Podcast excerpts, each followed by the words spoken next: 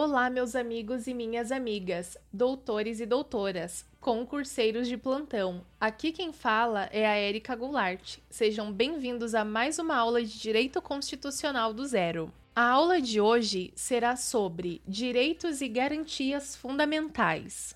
Primeiramente, faremos a distinção entre direitos e garantias fundamentais.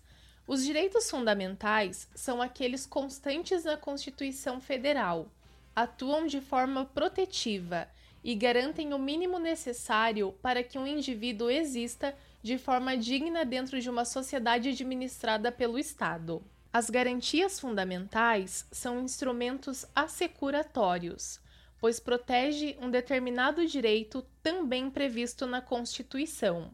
Trarei um exemplo para vocês.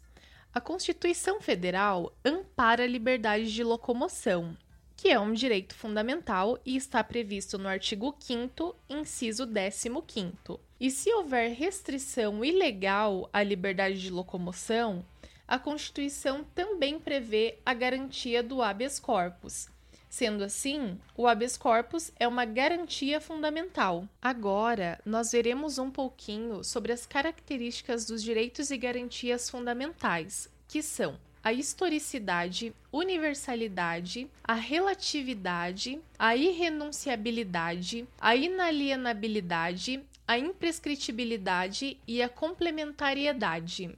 Historicidade os direitos e garantias fundamentais foram criados ao longo da história, levando em consideração o contexto e os conflitos ocorridos em cada local. Universalidade. Os direitos fundamentais possuem a característica da universalidade. Isso significa que, uma vez criados, devem ser direcionados a todos, independente de nacionalidade, cor, raça, crença, convicção política, filosófica ou qualquer outra. Sendo assim, os direitos e garantias fundamentais englobam todas as pessoas. Relatividade. Os direitos e garantias fundamentais não são absolutos, mas sim relativos. Parte da doutrina admite que certos direitos podem ser considerados de maneira absoluta, como a vedação à tortura e ao tratamento desumano ou degradante, mas, de modo geral, os direitos e garantias fundamentais devem ser vistos como relativos. Irrenunciabilidade. Os direitos e garantias fundamentais não podem ser renunciados. O que pode ocorrer é o não uso de tais direitos e garantias. Inalienabilidade. Os direitos e garantias fundamentais não podem ser negociados por não possuírem conteúdo patrimonial, exceto o direito à propriedade. Imprescritibilidade. Os direitos e garantias fundamentais não prescrevem, não se encerram ou desaparecem pelo decurso do tempo, são imprescritíveis. Complementariedade. Não se deve interpretar os direitos fundamentais de forma isolada, mas conjunta com os demais, buscando-se alcançar os objetivos elencados pelo Constituinte. Agora, nós veremos os direitos de primeira a quinta geração. Entretanto, é importante ressaltar que alguns doutrinadores preferem o termo dimensão em detrimento do termo geração, pois quando tratamos de geração, temos a impressão que a geração mais nova supera a geração anterior. Mas, quando falamos de direitos fundamentais, as gerações são cumulativas. Então, fiquem atentos, pois na prova poderá ser cobrado direitos e garantias fundamentais de primeira, segunda, terceira, quarta e quinta, dimensão ou geração.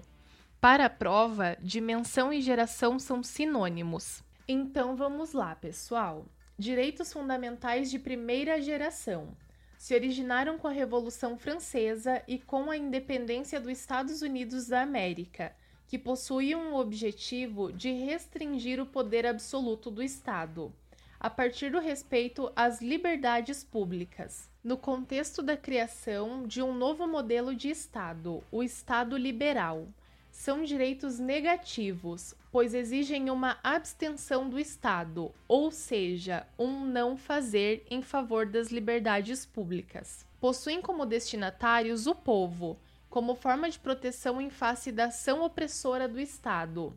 são os direitos civis e políticos, ligados ao ideal de liberdade. Direitos fundamentais de segunda geração surgiram no início do século XX, no contexto do surgimento do Estado Social, durante a Revolução Industrial, em oposição ao Estado Liberal. Trata-se de direitos positivos, pois passaram a exigir uma atuação positiva do Estado, um fazer correspondem aos direitos sociais, culturais e econômicos, ligados ao ideal de igualdade. Direitos fundamentais de terceira geração. Por fim, em meados do século XX, surgiram os direitos de terceira geração, denominados direitos meta-individuais ou transindividuais, ligados ao ideal de fraternidade ou solidariedade. São também direitos positivos, no bojo do Estado social, tais como o direito à preservação do meio ambiente, da autodeterminação dos povos, da paz, do progresso da humanidade, do patrimônio histórico e cultural, entre outros. Segundo Luiz Araújo, a essência desses direitos se encontra em sentimentos como a solidariedade e a fraternidade, constituindo mais uma conquista da humanidade no sentido de ampliar os horizontes de proteção e emancipação dos cidadãos. Enfoca-se o ser humano relacional, em conjunção com o próximo, sem fronteiras físicas ou econômicas. Direitos fundamentais de quarta geração. Paulo Bonavides cita que os direitos fundamentais de quarta geração estão ligados à democracia, à informação e ao pluralismo ou diversidade. Estes direitos nascem a partir do fenômeno da globalização política, e Norberto Bobbio alega que os direitos fundamentais são adquiridos ao longo do tempo, que nascem quando devem nascer.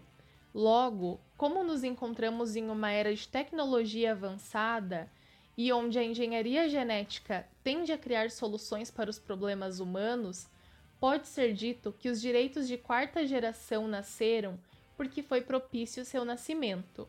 Direitos fundamentais de quinta geração. Para Paulo Bonavides, o direito de quinta geração confere a relevância devida ao direito à paz, axioma da democracia participativa e supremo direito da humanidade. Sob essa ótica, por ser indispensável à convivência humana, o direito à paz deve ser positivado nos textos da Constituição, como papel central de supremo direito da humanidade. Pessoal, na próxima aula daremos continuidade ao nosso tema Direitos e Garantias Fundamentais. Espero que tenham gostado. Um forte abraço!